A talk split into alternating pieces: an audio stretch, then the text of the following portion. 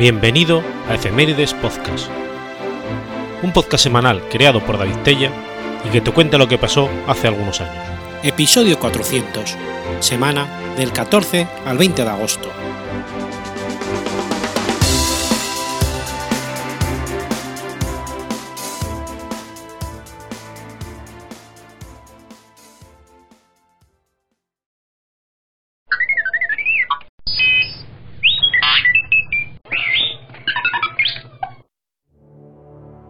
14 de agosto de 1464.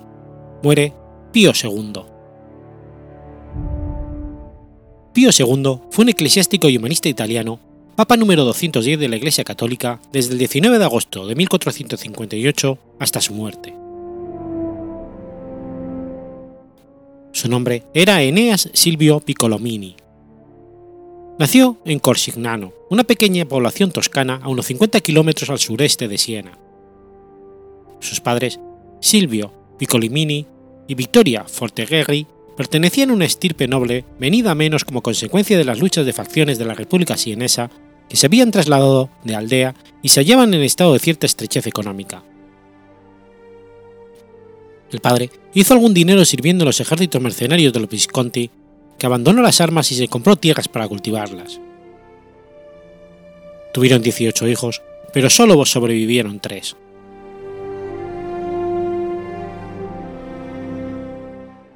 La familia se esforzó para que Enea Silvio pudiera estudiar.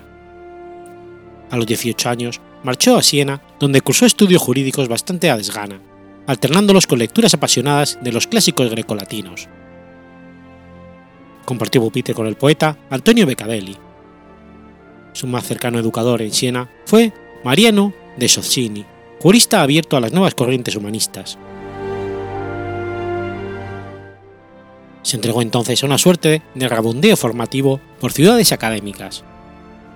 En Florencia oyó el torrencial y sepientísimo Francesco Filelfo, a cuyas clases asistió dos años en compañía de otro futuro papa, Tommaso Peruntecelli, siendo además fámulo de su casa por espacio de dos meses. También estuvo en contacto con el maestro Poggio Bracciolini en Ferrara, donde conoció al poeta siciliano Giovanni Ariuspa, que llegó a ser su amigo, y a de Verona, traductor de Estrabón en los ejemplares que el joven Eneas había leído. Además, trabajó mucho por su cuenta, y a los 26 años era ya un sagaz latinista, capaz de escribir en esa lengua de modo sencillo, elegante y eficaz, además de un maestro de la retórica. Sus talentos alcanzaron también la composición de versos latinos. Como intelectual sin dinero, se le ofreció la disyuntiva entre la iglesia o la abogacía puesto que la jurisprudencia le hastiaba y el mismo San Bernardino de Siena le desaconsejó entrar en religión, escogió un camino intermedio. Así pues, entró al servicio de jerarcas de la Iglesia, embarcada por entonces en cismas y conflictos de poder como secretario, orador y diplomático, y se lanzó a recorrer durante años los territorios centroeuropeos. En 1431, en medio de la guerra desatada entre Siena y Florencia, entró al servicio del cardenal Domenico Caprenica, obispo de Fermo. Capránica había sido el favorito del Papa Martín V. Su sucesor, Eugenio IV, lo postergó y se negó a reconocerle el cardenalato, haciendo que el purpurado tomara una actitud hostil hacia él. El caso es que en el otoño de 1431, el poderoso cardenal pasó por Siena camino del concilio de Basilea y acogió a Eneas entre los sirvientes de su comitiva. El trayecto, con escapadas y separaciones forzosas, fue algo retorcido. Por tierra fueron desde Siena a Piombino y de allí en barco hasta Génova. Sin embargo, los temporales desviaron la nave más allá de Córcega, hasta las costas africanas. Durante el accidentado viaje, Eneas trabó amistad con Piero de Noceto, que le ayudaría posteriormente. Llegados por fin a Génova, fueron otra vez por tierra hasta Milán, para a través del paso de San Gotardo alcanzar Basilea, donde llegó el grupo en abril de 1432. Por entonces respiraba una atmósfera hostil al Papa reinante. Capránica, pese a todo, se reconciliaría dos años después con Eugenio IV y, como en Basilea, contaba con escasos recursos, tuvo que prescindir de los servicios de Eneas. Ante ello, el futuro papa ofreció sus servicios a un amigo de Caparánica, Nicodelo della Scala, obispo de Frisinga, con quien asistió a la dieta imperial de Frankfurt en 1434. Sirvió después a Bartolomé Visconti, obispo de Novara, principal agente del duque de Milán. Filippo María Visconti con sus intrigas contra Eugenio IV durante el concilio de Basilea. Piccolini lo acompañó en sus frecuentes viajes entre Basilea, Milán y Novara para informar al duque y visitar su sede episcopal.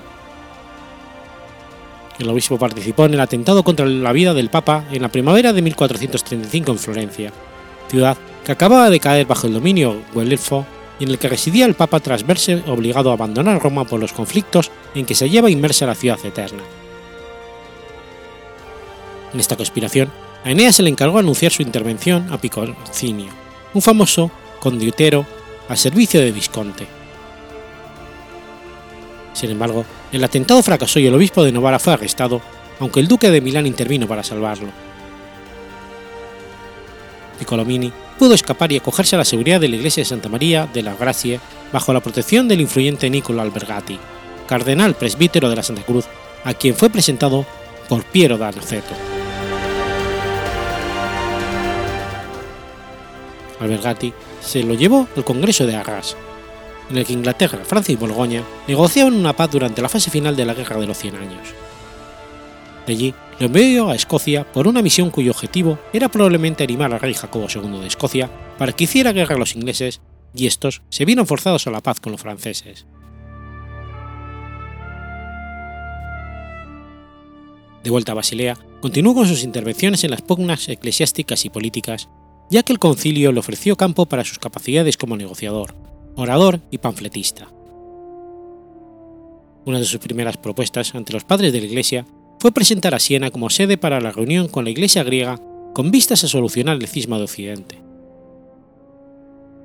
No tuvo éxito, siendo Ferrara finalmente la elegida, pero llamó la atención de los poderosos sobre todo del duque de Milán, que lo acogió y recompensó con un beneficio eclesiástico. Cuando una de sus figuras más admiradas, el elocuente y ascético cardenal Giuliano Cesiarini abandonó el concilio, Eneas permaneció en Basilea, convencido de que las posiciones conciliares eran las correctas y satisfecho con sus posibilidades de promoción. Eneas enfermó durante la pandemia de peste que se desató sobre la ciudad en el verano de 1439, y la falsa noticia de su muerte da lugar a que el duque le asignara su beneficio a otro el concilio a modo de compensación, le otorgó una canonigia en la sede episcopal de Trento.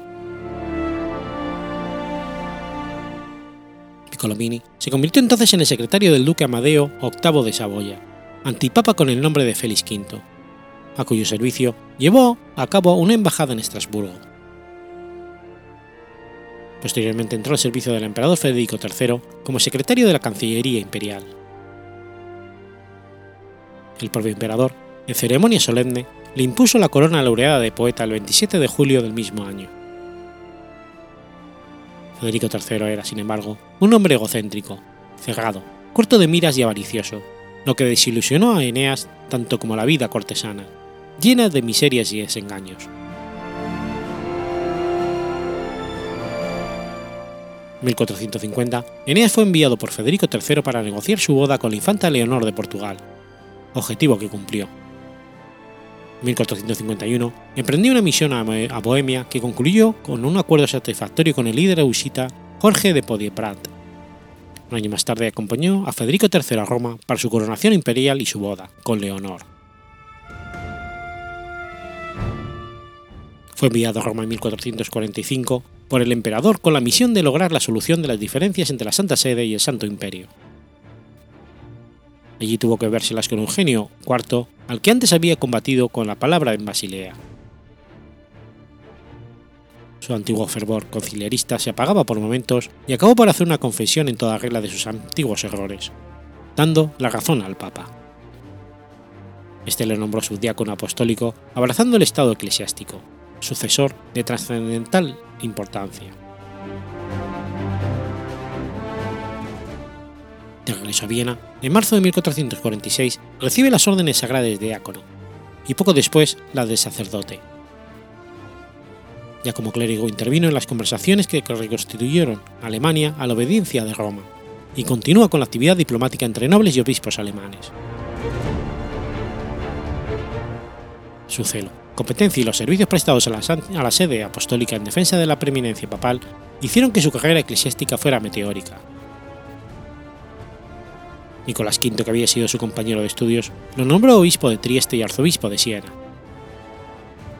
El valenciano Calixto III apreciaba las capacidades y el fervor antiturco de Piccolomini, por lo que en 1456 le otorga el capelo con el título de cardenal presbítero de Santa Sabina, después del insistente apoyo de Federico III y del joven rey Ladislao V de Hungría.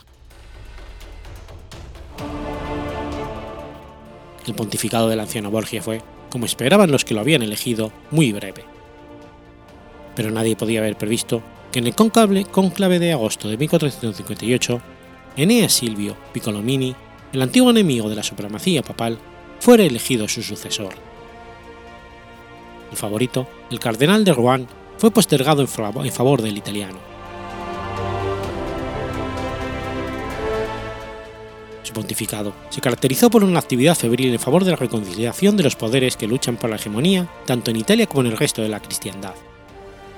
Reforzó la autoridad papal frente a la del concilio y reiteró su retractación de las doctrinas que había sostenido antaño durante el concilio de Basilea. El 1 de octubre de 1458 publicó la bula de canonización de San Vicente Ferrer. En 1461, medio medió fructíferamente con los conflictos militares entre el emperador Federico III y el rey húngaro Matías Corvino. Cedió no obstante al vicio papal de la época, el nepotismo, enalteciendo a su familia y adornando de bellos edificios su aldea natal de Cosignano. 1462, Pío II declaró la esclavitud como un gran crimen. Y ese año le pidió al sultán turco, Mehmed II, que abrazase el cristianismo y volviera cristianos a sus vasallos. A cambio, el Papa le reconocería a él y a sus sucesores otomanos como herederos legítimos del Imperio bizantino. Sin embargo, como era de presumir, el sultán se sintió ofendido y rechazó dicha propuesta. Las esperanzas del Papa comenzaron a frustrarse cuando el sultán emprendió nuevas campañas militares contra Europa ante lo cual el pontífice manifestó su extrema preocupación por el peligro que corría el Reino de Hungría y la República de Venecia. Tras grandes negociaciones, el Papa consiguió que Matías Corvino y una flota veneciana avanzasen hacia el sur en contra de los otomanos. La repentina muerte del Papa provocó el desvanecimiento de estos planes armados para defender Europa.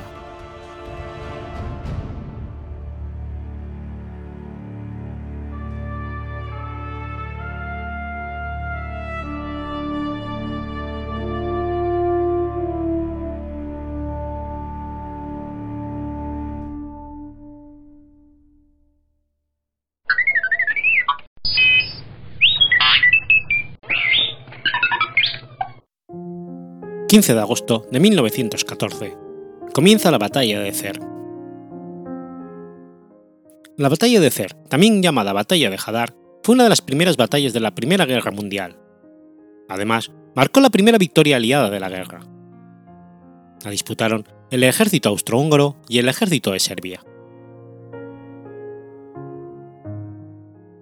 Las fuerzas austrohúngaras asignadas a la invasión de Serbia estaban bajo el mando del general Oskar Potiorek, que había sido responsable del destacamento de seguridad del archiduque Francisco Fernando en Sarajevo. El ejército serbio lo mandaba el príncipe Alejandro, con el jefe del Estado Mayor General, el voivoda Radomir Putnik, que había llevado a los serbios a la victoria en la Guerra de los Balcanes. Los generales Stepa Stepanovic y Pable Jurisic también mandaron fuerzas en la batalla de Cer y en otras contra las guerras contra las fuerzas austrohúngaras. El 12 de agosto, comenzó la invasión austrohúngaro de Serbia con el cruce del Saba y la toma de la ciudad de Sabak por unidades del Segundo Ejército. Por su parte, el quinto cruzó el Drina y avanzó hacia los montes Cer. Cuando quedó claro que la invasión austrohúngara no provendría del norte como se esperaba, sino del oeste, Putnik tuvo que cambiar la disposición de sus fuerzas. Para detener el avance hacia el monte Cer y el valle del Hadar, ordenó al tercer ejército que detuviese el avance del quinto, mientras que el segundo ejército serbio lo acometía por el flanco izquierdo justo a la altura del Cer. Mientras una división de infantería y otra de caballería cubrían el flanco derecho serbio en dirección a Sabak, otras dos divisiones quedaron encargadas de apoderarse del Cer. Este monte era un punto estratégico porque desde él se dominaban tanto el valle del Hadar como la llanura Mesía.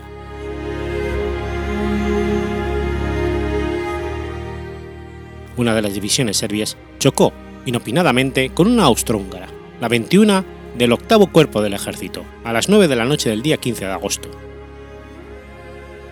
En medio de la noche y de un inmenso chaparrón veraniego, las dos divisiones lucharon denodadamente por hacerse con el monte.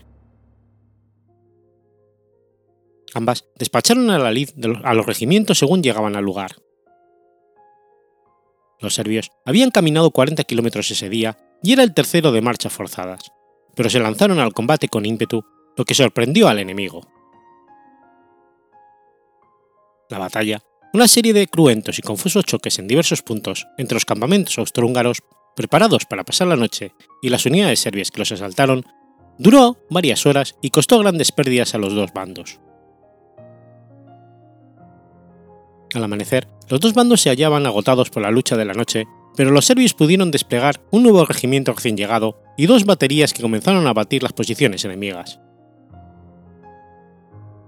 La artillería austrohúngara, por el contrario, apenas pudo causar daños a los serbios, pues se hallaba demasiado lejos del lugar de los combates y se coordinó mal con la infantería que los libraba.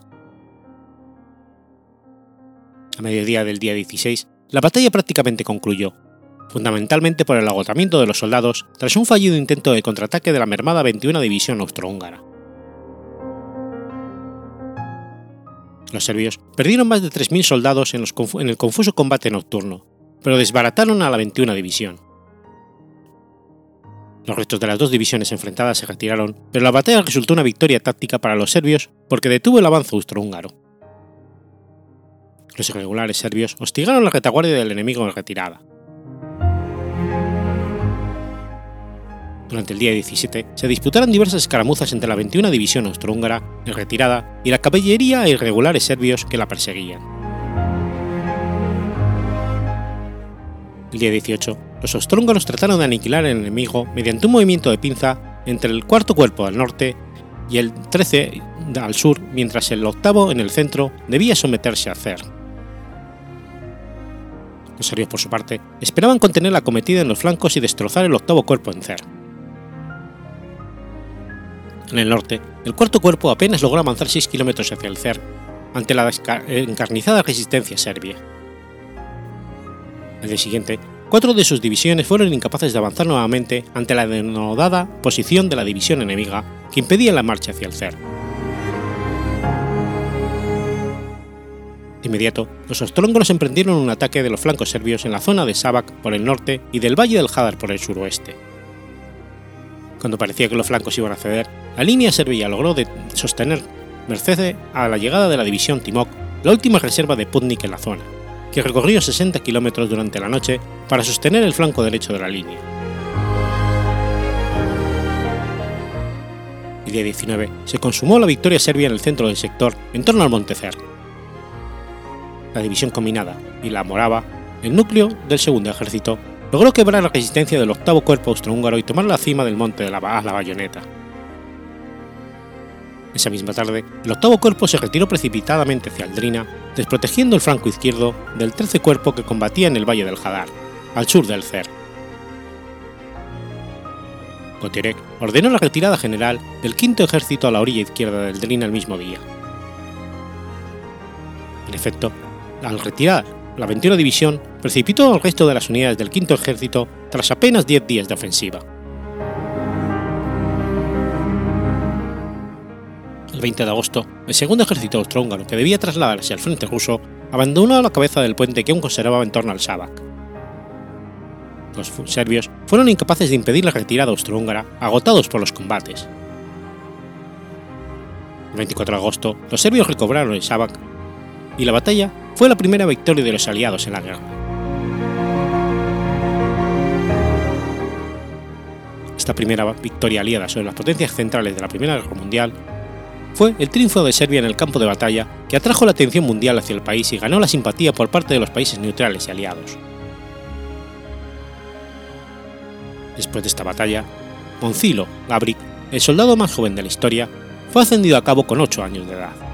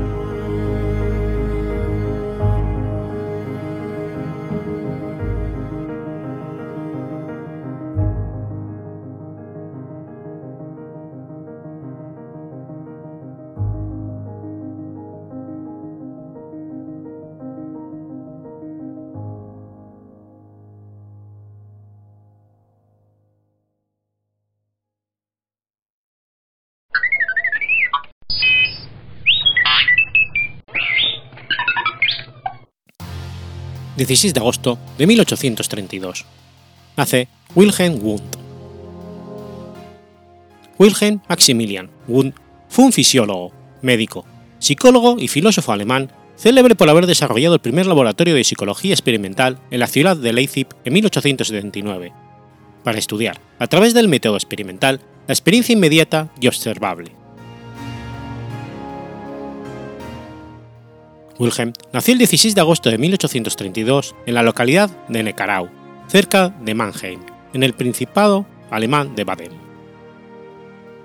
Su padre era pastor luterano y su familia, tanto de parte paterna como materna, incluía científicos y médicos. Se le considera el padre del voluntarismo en psicología. Una de las grandes influencias de Wundt fue su abuelo materno, que tenía un gran interés por su educación y lo llevaba frecuentemente de viaje. El abuelo exigía un riguroso programa diario y una absoluta precisión en todo lo que hacía. Cuando Gunn tenía entre 8 y 12 años, ingresó en el gimnasium católico local. Fue deficiente en su actividad académica y hasta se le aconsejó que abandonara los estudios formales. Fue transferido al gimnasium de Heidelberg, donde pudo terminar el bachillerato en 1851. Tras morir su padre en 1845, y sin haber logrado conseguir una beca para la universidad, ya que su trayectoria no había sido precisamente brillante, se matriculó en la Universidad de Tubinga como estudiante de premedicina, por mediación de un familiar de su madre. Después de un año, se cambió a la Universidad de Heidelberg, donde se graduó en 1855. Para su disertación médica, estudió la sensibilidad del tacto en pacientes histéricas en la clínica de la Universidad Ruperto Carolo de Heidelberg.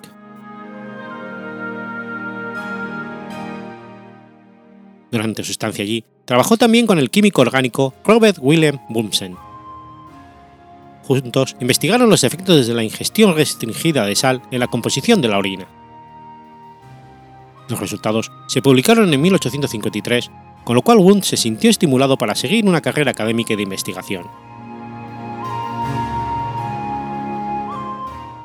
Después de un semestre, en 1856 en la Universidad de Berlín, estudiando con Johannes Müller y Emil Du Bois-Reymond, Kuhn regresó a Heidelberg como lector en el departamento de fisiología, en el que tenía solo cuatro estudiantes. Después de un tiempo de trabajar en exceso en el departamento de su madre, cayó enfermo, por lo que tomó un descanso en los Alpes suizos.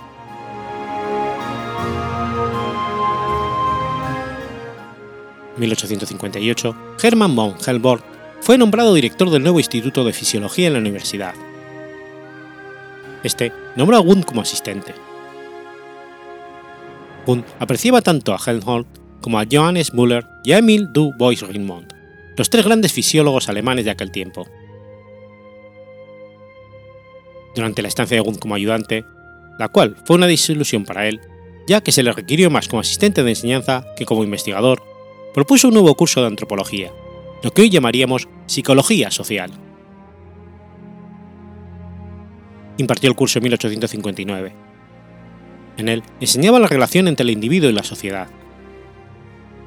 También escribió en 1862 su primer libro, Contribuciones a una teoría de la senso-percepción en la que analizaba las funciones sensoriales, desarrollaba una teoría de la percepción y perfilaba un programa de psicología que seguiría por el resto de su vida.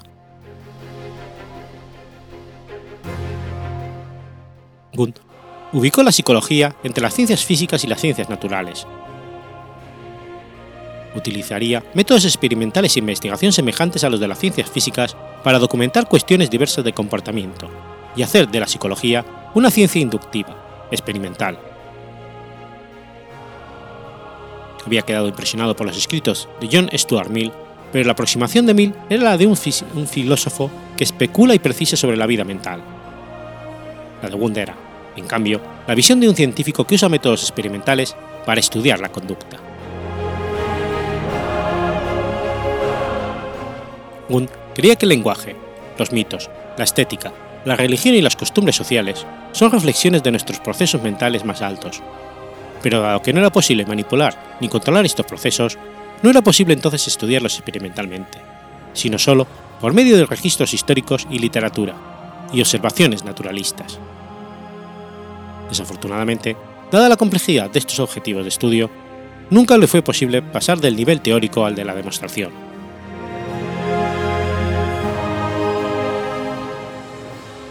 Concibió, una tercera rama de la psicología que integraría los hallazgos empíricos de esta con otras ciencias, las metafísicas científicas. El objetivo de Wundt era establecer la psicología como una ciencia fundamental o propeudética, dado que integraría a las ciencias sociales y a las físicas. En 1864, insatisfecho, renunció a su puesto en el instituto aunque conservó el rango académico e ingresos regulares. Estableció un pequeño laboratorio en su hogar, que logró mantener con las regalías de sus libros. En 1871 regresó a la Universidad de Heidelberg, donde trabajó como profesor extraordinario durante tres años antes de aceptar la oferta de la Cátedra de Filosofía Inductiva en Zúrich, donde permaneció un año antes de ser designado para la Cátedra de Filosofía en Leipzig.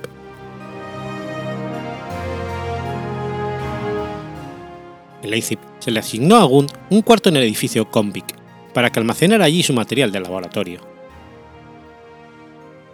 En este edificio terminó impartiendo sus clases y realizando sus experimentos.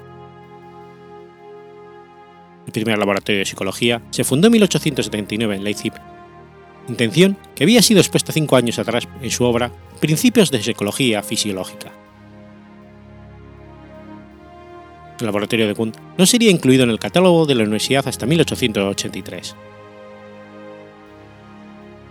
Diez años más tarde, el laboratorio se muda a un edificio ocupado por el Departamento de Ginecología y en el 97 el Instituto Psicológico, como ya se le llamaba, se traslada a un edificio que Gund había diseñado expresamente para la investigación psicológica, aunque de hecho la mayoría de sus mejores estudiantes fueron quienes trabajaron con él en la época del edificio Conquit. En sus introspecciones, Kuhn y su equipo de estudiantes identificaron dos elementos básicos de la vida mental, sensaciones y sentimientos. Para ellos, los complejos y cambiantes procesos mentales resultaban de las conexiones o síntesis creativas de estos elementos, mas no en el sentido clásico de la física mecanicista. Para Kuhn, las sensaciones y sentimientos no eran solamente elementos que chocan e interactúan.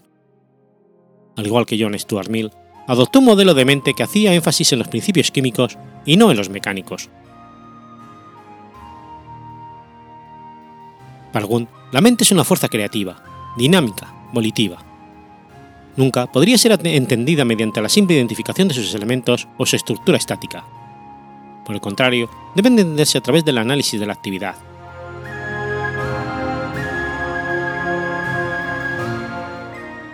los estudiosos de la historia de la psicología, Edward Boring y Robert Watson clasificaron alrededor de 100 experimentos publicados en Philosophy Student. Durante un periodo de 21 años encontraron que la mitad de dichos estudios estaban relacionados con la sensación y percepción. Estudios sobre la visión en color y el contraste, sobre la memoria de imágenes y sobre las ilusiones visuales. El tiempo de percepción se estudiaba por medio de tiempos estimados en intervalos. Las sensaciones táctiles eran estudiadas usando los métodos fisiológicos desarrollados por el médico Ernest Weber y el psicólogo Gustav Fresner, ambos alemanes y ambos precursores de la psicología experimental.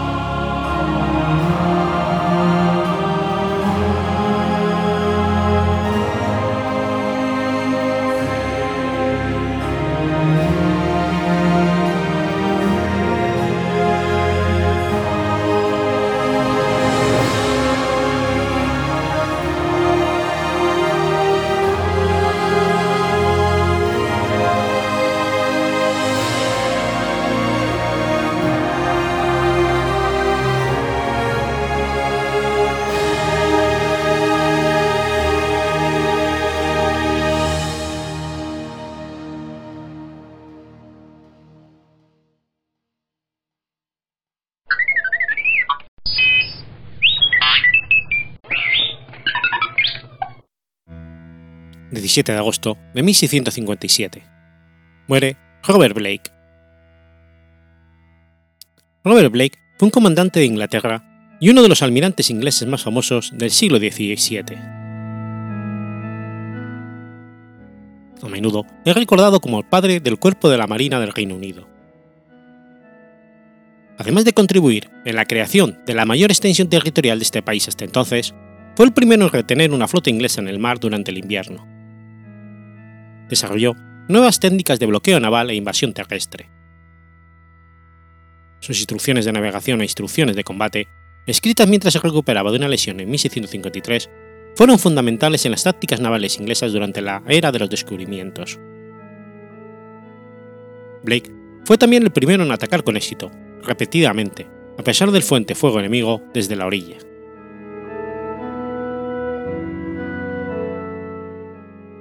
Fue el primogénito de los doce hijos de Humphrey Blake y Sarah Williams. Tras cursar sus primeros estudios en la escuela de Brickwater, en 1616 marchó a Oxford, donde se matriculó en el Warham College. Allí estudió hasta 1625, cuando al morir su padre, Robert volvió para hacerse cargo del negocio familiar junto a su hermano Humphrey. En 1640 fue elegido para representar a Bridgewater en el Parlamento Corto, y en 1645 en el Parlamento Largo. Fue nombrado general del mar en 1649.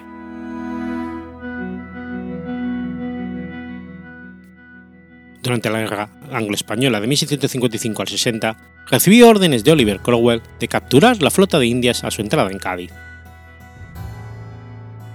Desde junio a octubre de 1655, la armada bajo el mando de Blake se mantuvo bloqueando la entrada del estrecho de Gibraltar, acechando la llegada de la flota española, que prevenida invernó en el Caribe.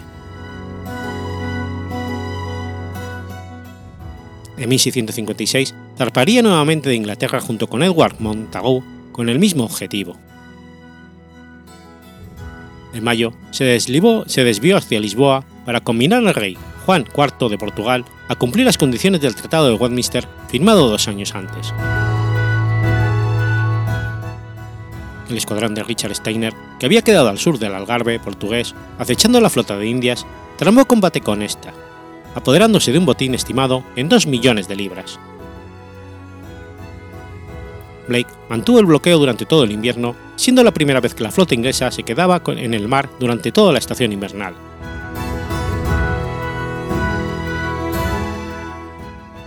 En el mismo contexto, en abril de 1657, llevó a cabo una intrépida batalla contra la flota española de amagada en el puerto de Santa Cruz de Tenerife. En menos de 12 horas consiguió destruir 6 galeones y otras 10 naves menores a cambio de 250 bajas y 120 heridos en sus propias filas. Las pérdidas españolas provocadas por la incursión de Blake fueron estimadas en casi 100 millones de pesos duros.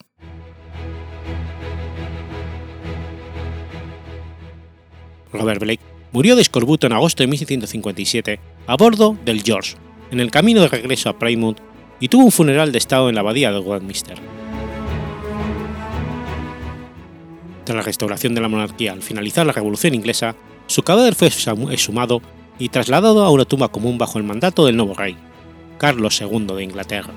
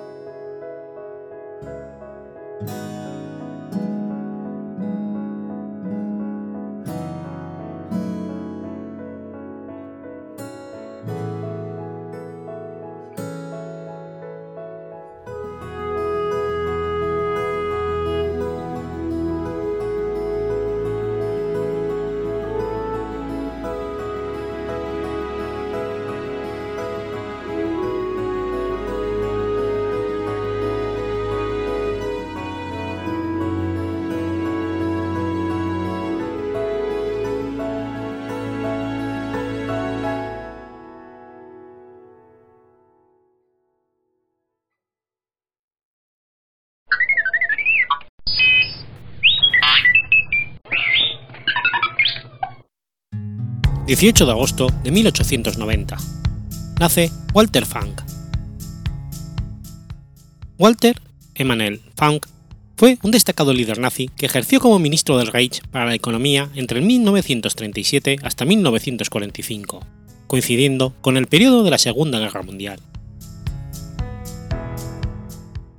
Hijo de unos comerciantes de Königsberg, estudió leyes, economía y filosofía en la Universidad de Berlín y la de Leipzig Trató de alistarse durante la Primera Guerra Mundial, pero fue considerado no apto para el servicio.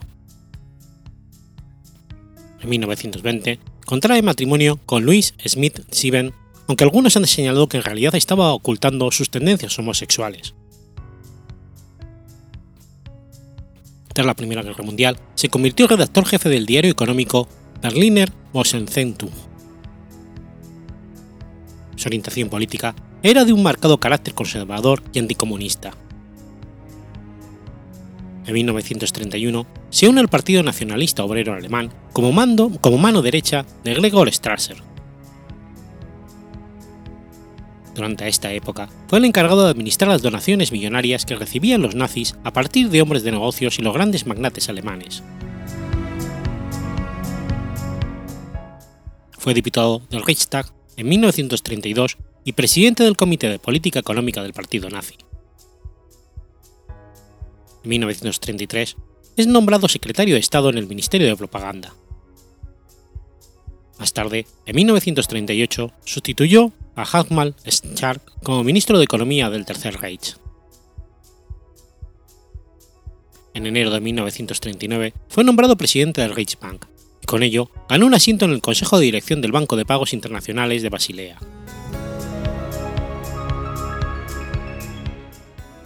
Durante los juicios de Nuremberg fue acusado junto a otros líderes nazis por crímenes contra la paz, crímenes de guerra y crímenes contra la humanidad. Descargó sus responsabilidades al frente del Reichsbank, acusando a Goering de ser el verdadero responsable en la sombra.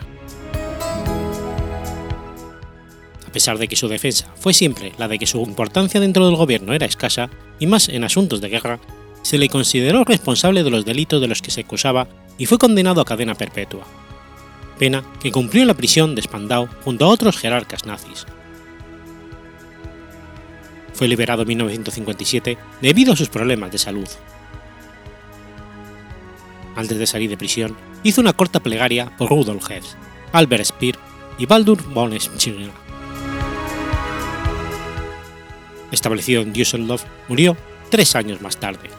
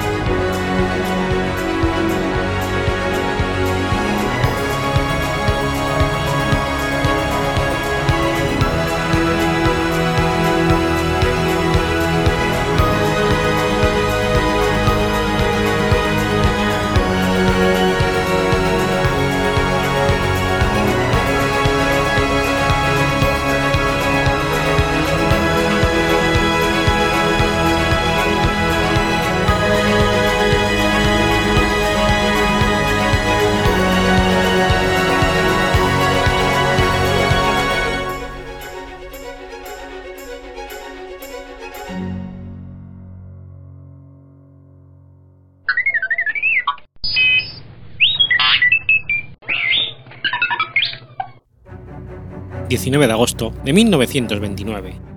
Muere Sergei Diaghilev.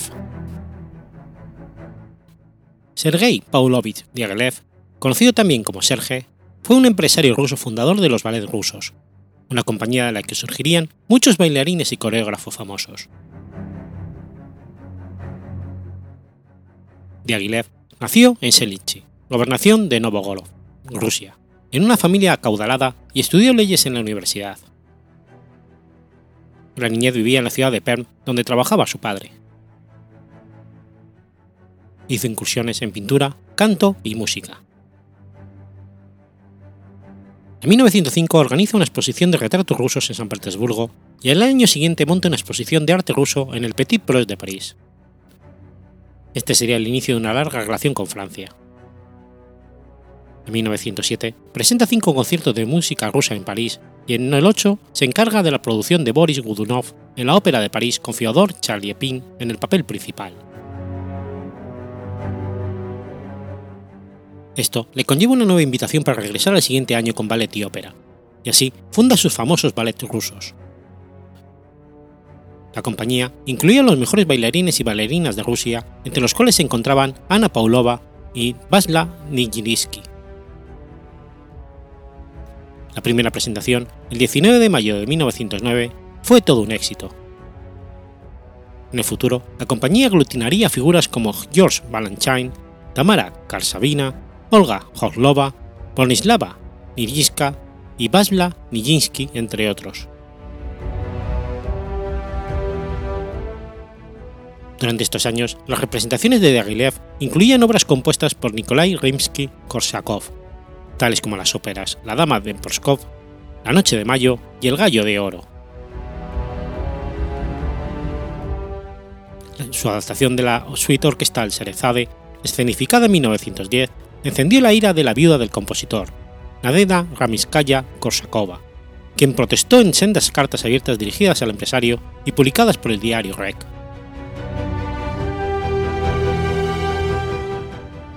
Diaghilev también encargó música para ballet de compositores de la talla de Claude Debussy, Maurice Ravel, Eric Satie, Richard Strauss, Sergei Prokofiev o Terino Repinke, entre otros. Su coreógrafo Michael Fokine también hizo adaptaciones de la música para ballet.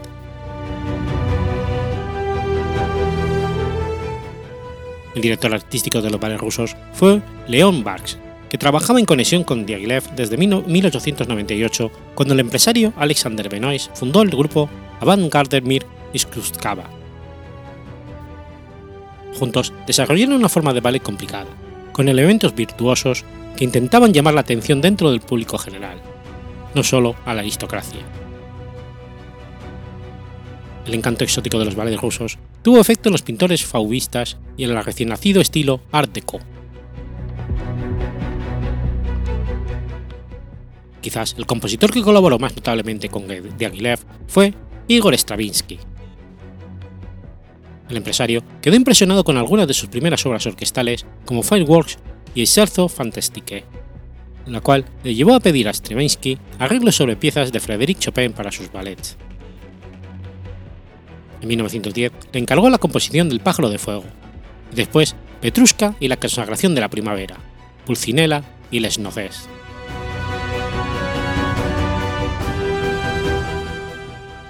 Diaghilev produjo La Villa Durmiente de Il Tchaikovsky en Londres en 1921. A pesar de tener una buena recepción por parte del público, no fue un éxito financiero. Durante sus últimos años, los ballets rusos fueron considerados frecuentemente como algo demasiado intelectual, estilizado y en pocas ocasiones lograron el mismo éxito que sus primeras representaciones. Diaghilev era abiertamente homosexual murió en el Gran Hotel des Vanès de Meur de Lido, en Venecia, en 1929, siendo enterrado en la cercana isla de San Michel. Tres semanas después, su hermanastro Valentín era ejecutado en el campo de trabajo de Solinsky, primer canto, campo de concentración del Gulag.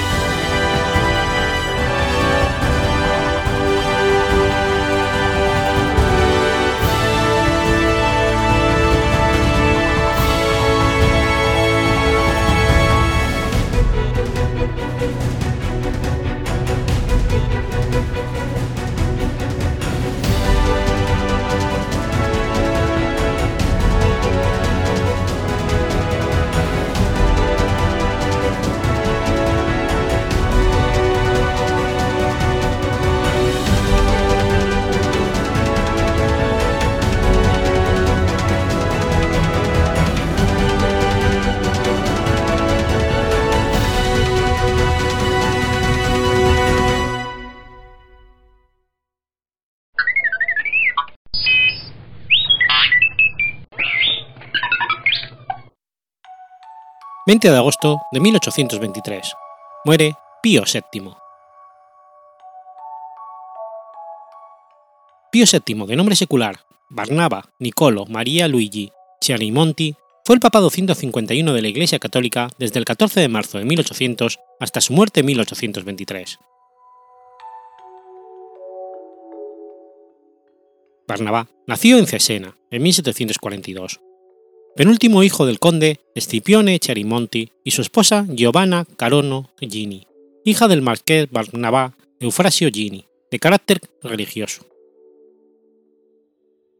Ella pasaría sus últimos años en un monasterio carmelita y sería uno de los principales modelos a seguir para Chiaramonti, sobre todo durante su posterior pontificado.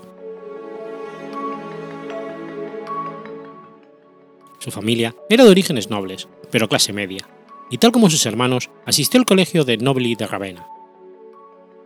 Sin embargo, a los 14 años, decidió entrar en la Orden de San Benito, hecho concretado el 2 de octubre de 1756 al entrar como novicio a la abadía de Santa María del Monte de Cesena. Dos años más tarde, el 20 de agosto, realizó su profesión solemne con el nombre de Gregorio. Entonces, sus superiores decidieron que siguiera estudios en el Pontificio Colegio San Anselmo de Roma, adyacente a la abadía de San Pablo Extramuros, que estaba abierta a recibir a los estudiantes más prometedores de la orden benedictina. el 21 de septiembre de 1765, sería ordenado sacerdote y poco después recibiría su doctorado en teología. Comenzaría a enseñar en la abadía de San Juan de Parma en 1766, lugar abierto a nuevas ideas y pensamientos, sobre todo los frutos de que la enciclopedia de Denis Diderot y los pensamientos de John Locke y Ethel Bonnet de Condillac aportaban al conocimiento del hombre. En 1762, Chermonti sería galardonado con el, grado académico de lector, por lo que la orden le posibilitó enseñar teología y derecho canónico. Volvió al Colegio de San Anselmo en 1772 y se mantendría hasta el 81 como profesor de teología y bibliotecario. También sería nombrado abad titular de Santa María del Monte, su otro lugar de comienzo como religioso.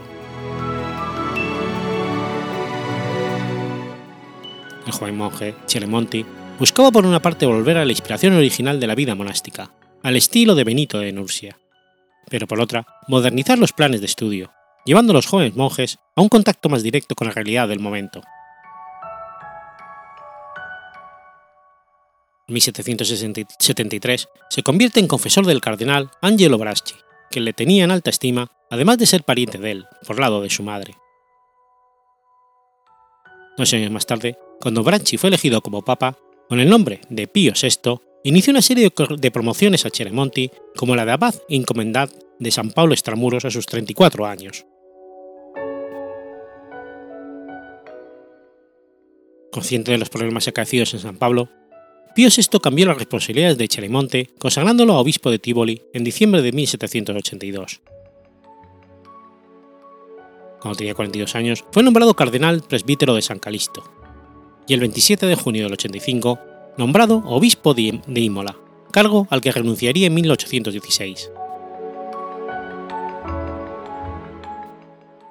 En Imola, Chiaramonti sería recordado por su amor por la cultura. Su biblioteca permanecía abierta y en ella era posible encontrar incluso un ejemplar de la enciclopedia. Además, era conocido por su abertura a las ideas modernas. En su homilía de Navidad de 1797, Cheramonte afirmó que no había oposición entre una forma democrática de gobierno y ser un buen católico. La virtud cristiana hace de los hombres buenos demócratas. La igualdad no es una idea de los filósofos, sino de Cristo, y no creía que la religión católica estuviese en contra de la democracia.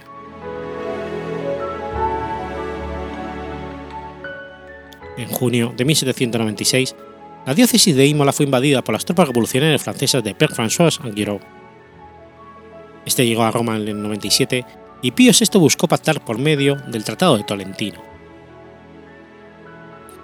A partir de una política moderada, Siremonti evitó desgracias para los habitantes de su diócesis, sobre todo de enfrentamientos directos con el general Augueró, cosa que ocurrió con los habitantes de Lugo, que se habían mostrado pocos pacíficos.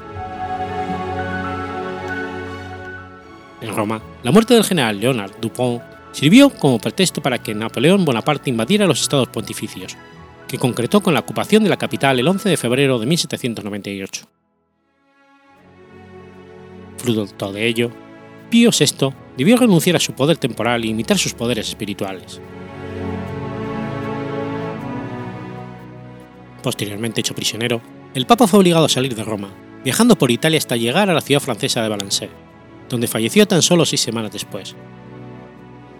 A pesar de la agitación, el pontífice había recibido varias muestras de respeto y compasión por los habitantes franceses. Advirtiendo la inminente escalada de hechos en Italia, Pío VI dejó instrucciones para que el decano del colegio cardenalicio convocara el cónclave a su muerte en la ciudad donde pudiera reunirse el mayor número de cardenales. Ocupada Roma por las tropas napoleónicas, el cónclave se celebró en el monasterio de la isla de San Giorno Maggiore, en Venecia, que contaba con una protección del emperador germánico Francisco II. Aunque el cónclave se inició el 30 de noviembre de 1799, no se pudieron determinar los tres candidatos principales hasta marzo del año siguiente.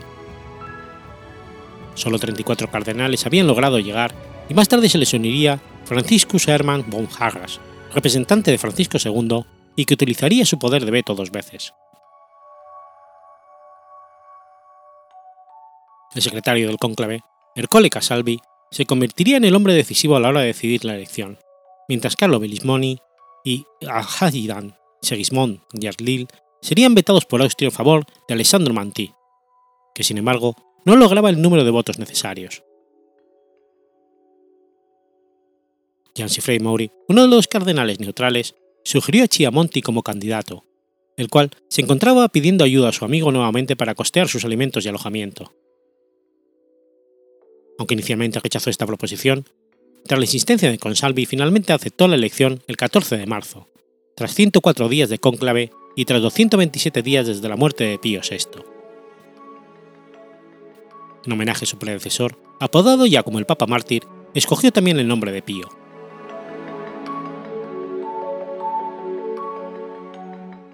El emperador del Sacro Imperio se apresuró a pedir al nuevo Papa la venta de las legaciones de Bolonia, Ferrara, Imola y Rávena, a lo que Pío VII respondió negativamente. Sumado a que su candidato no había sido elegido finalmente, los estrecos no permitieron que el nuevo papa fuera coronado en la Basílica de San Marcos, por lo que Chiaramonti posteriormente rechazaría la invitación de Francisco II de viajar con este a Viena. El 21 de marzo de 1800 tuvo lugar su inusual coronación en una, una pequeña capilla anexa al monasterio de San Giorno. A falta de los ornamentos pontificios, que estaban todos en Roma, Pío VII fue coronado con una tiara hecha de papel maché donada por las mujeres venecianas y adornada con sus joyas.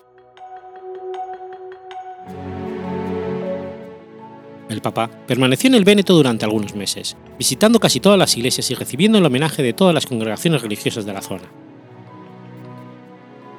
El 14 de junio, Francia logró arrebatar el norte de Italia al Sacro Imperio en la batalla de Marengo. Como consecuencia, Venecia, donde todavía se encontraba Pío VII, pasó a estar bajo el dominio francés. Aunque Napoleón ya tenía conocimiento sobre la carrera de Chiaramonti, lo reconoció como nuevo papa tras su elección.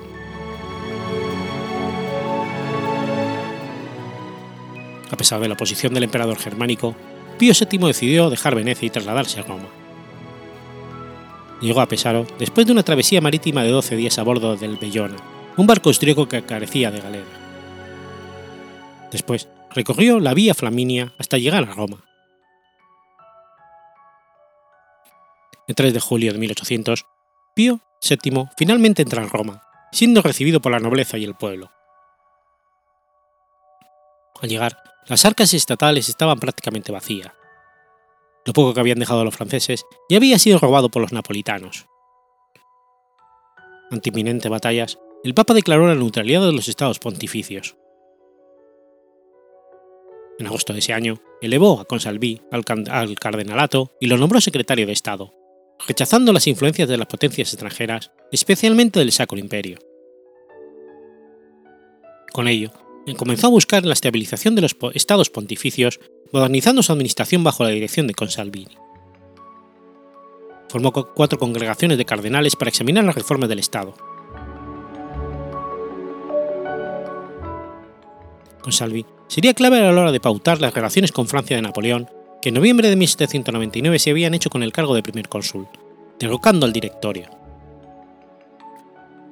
El nuevo papa no albergaba una indisposición preconcebida hacia el general francés, ni se mostraba beligerante contra el orden político que el régimen francés pretendía instaurar en los países de su órbita. Pío VII seguía la política moderada que había diseñado cuando era obispo de Imola, evitando el derramamiento de sangre a través de la sumisión a los nuevos señores de la República Cisalpina. Tampoco Napoleón siguió las tendencias anticlericales de las primeras fases de la Revolución. La atención de Pío VII se centró en inmediato en el estado de anarquía en el que se encontraba la Iglesia francesa, afectada por la gran cisma causado por la constitución civil del clero que había descuidado la disciplina. La mayoría de las iglesias habían sido cerradas y algunas diócesis carecían de obispo mientras que las otras tenían incluso más de uno.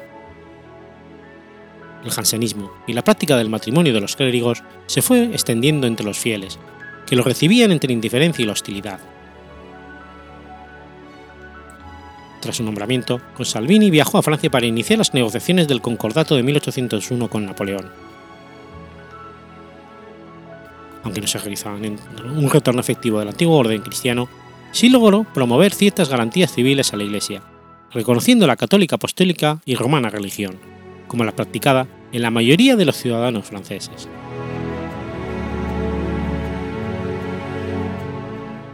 El 18 de abril de 1802, Francia proclamó unilateralmente 77 artículos orgánicos tendentes a hacer que de la Iglesia francesa una Iglesia nacional que dependiera lo mínimo de Roma y sometida al poder civil.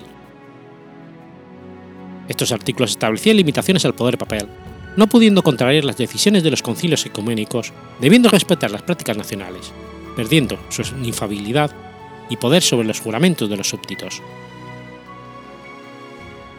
Así, se llevó a cabo la restauración parcial del galicanismo, que Pío VII no aceptó debido a que prácticamente la Iglesia quedaría bajo el control total del Estado desde la revisión de las bulas hasta las reuniones y sínodos diocesanos, haciendo de los sacerdotes empleados del Estado.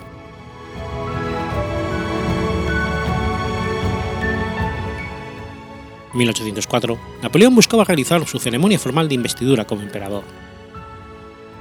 Tras algunas dudas, Pío VII fue persuadido de participar en la ceremonia que se llevaría a cabo en la Catedral de Notre Dame de París en contra del Consejo de la Curia Romana. La intención del Papa era lograr convencer a Napoleón de derogar los artículos. En la ceremonia que tuvo lugar el 2 de diciembre, el Papa se limitó únicamente a bendecir a Napoleón mientras éste se autocoronaba. El nuevo emperador les daría pocas concesiones buscando resaltar el carácter secundario del pontífice. Sin embargo, Pío VII declinó aceptar los artículos orgánicos. Según la reunión sostenida por los cardenales, el 16 de mayo de 1805 se sentía optimista de su visita a Francia. A propósito de ello, Pasquino declaró que por mantener la fe, un pío perdió la sede, por mantener la sede, un pío perdió la fe.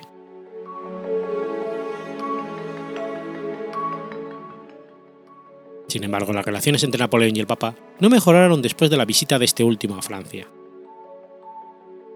En 1805, Pío VII se negó a conceder el divorcio entre Jerónimo Bonaparte y Elizabeth Patterson, mientras el emperador continuaba su política expansionista, tomando el control de Áncora, Pontecorvo, Benevento, Nápoles y después la batalla de Austerlitz, haciendo a su hermano José nuevo monarca de la región con el título de rey de Roma.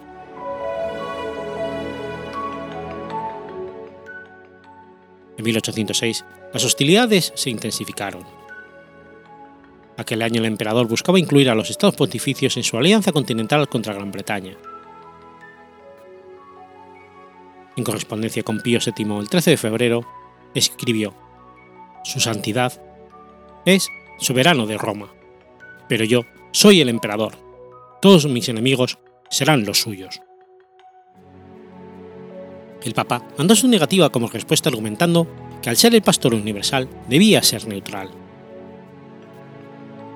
La respuesta de Napoleón nos hizo esperar a través de una, dura, de una dura represión, reduciendo al mínimo el patrimonio de San Pedro para 1808. Pío VII pidió la renuncia de su secretario de Estado con Salvi, mientras la situación se volvía caótica. La noche del 5 de julio, el general Etienne Radel, ayudado por un millar de hombres, policías soldados y reclutas de la Guardia Civil de Roma, llegaron a las escalinatas del palacio de Quirinal donde residía el Papa. Tras forzar las puertas y ventanas, y al oír el tumulto de los hombres que habían entrado, Pío VII ordenó abrir sus habitaciones. Tras cenar y escuchar a Gadet, el pontífice respondió: Señor, un soberano que no tiene que vivir más que con una corona al día no es un hombre que se deja intimidar fácilmente. A pesar de la existencia del general Gadet, el Papa respondió con su famosa frase No podemos, no debemos, no queremos, en referencia a que no renunciaría a la soberanía temporal de los estados pontificios ni levantaría la bula de excomunión. Sin necesidad del uso de la fuerza y en silencio, el Papa abandonó el Quirinal y subió a un carruaje escoltado por gendarmes, empezando sus días como prisionero real de Estado. Tras ser llevado a un monasterio en Florencia, fue transferido primero a Alessandría y después a Grenoble, antes de llegar a Savona. Su carcelero, Anton Prinol Salé, prefecto de Montenot, fue un noble genovés que atendió gratuitamente al pontífice durante su cautiverio. Pío VII lo apodaría como su buen cancerbero.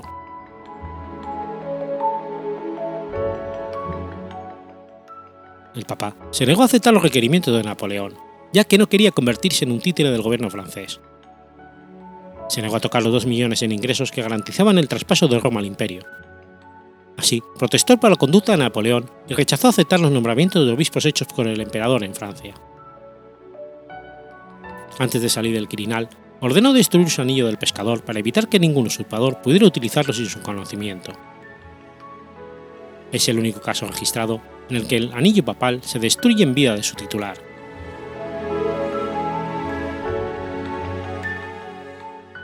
Mientras tanto, el emperador no pudo reunir a los trece cardenales que pedía para que asistieran a su matrimonio con María Luisa de Austria, que ya había sido rechazado por el Papa Pío VII.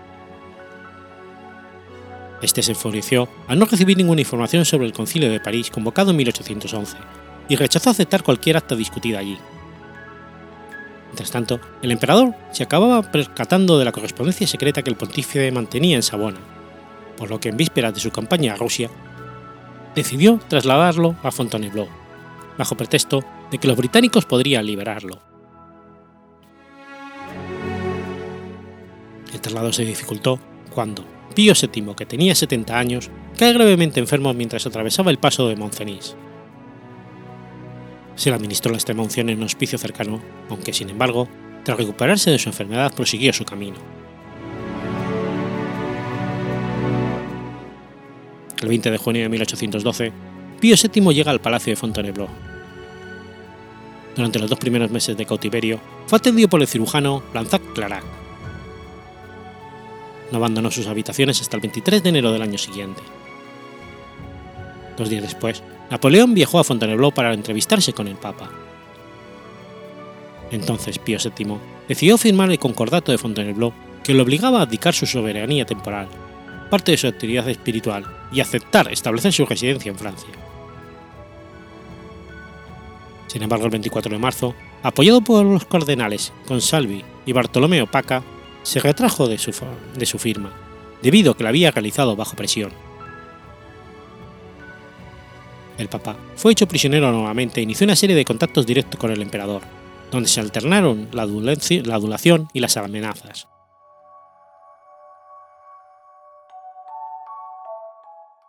En inicios de 1814, Napoleón atravesaba una situación difícil, y su derrota era inminente.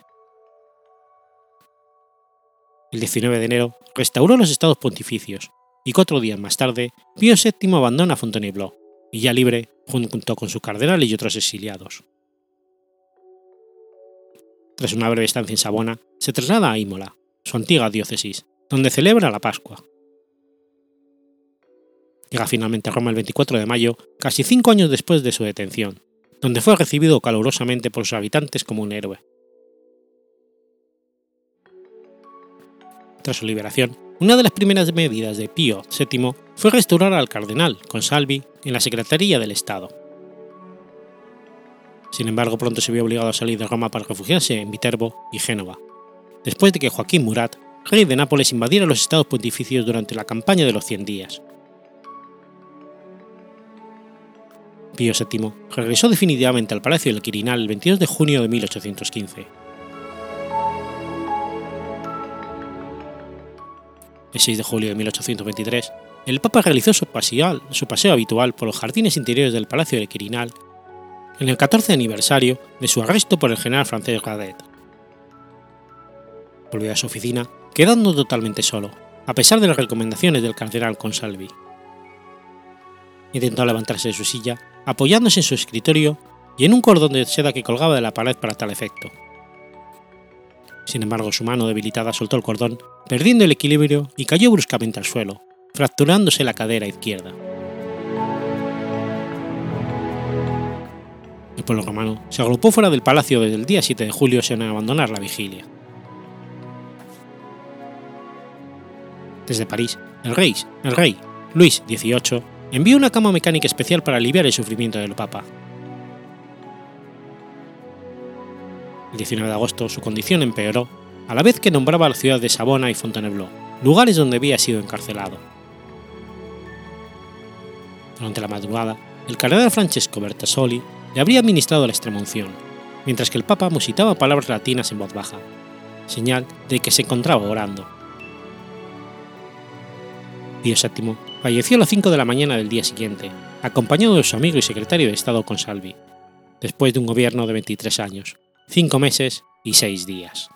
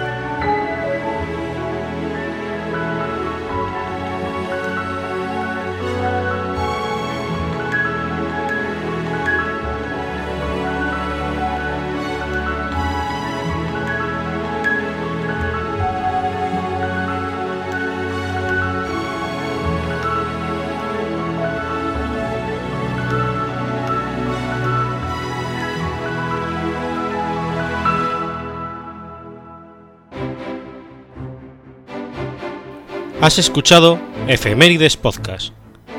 Si quieres ponerte en contacto conmigo, puedes hacerlo por Twitter a la cuenta arroba efemeridespod o mi cuenta personal, arroba telladavid, o por correo electrónico a la dirección efemeridespod.gmail.com. También puedes visitar la página web efemeridespodcast.es Y recuerda que puedes suscribirte por iTunes y por iBox, y tienes un episodio nuevo cada lunes.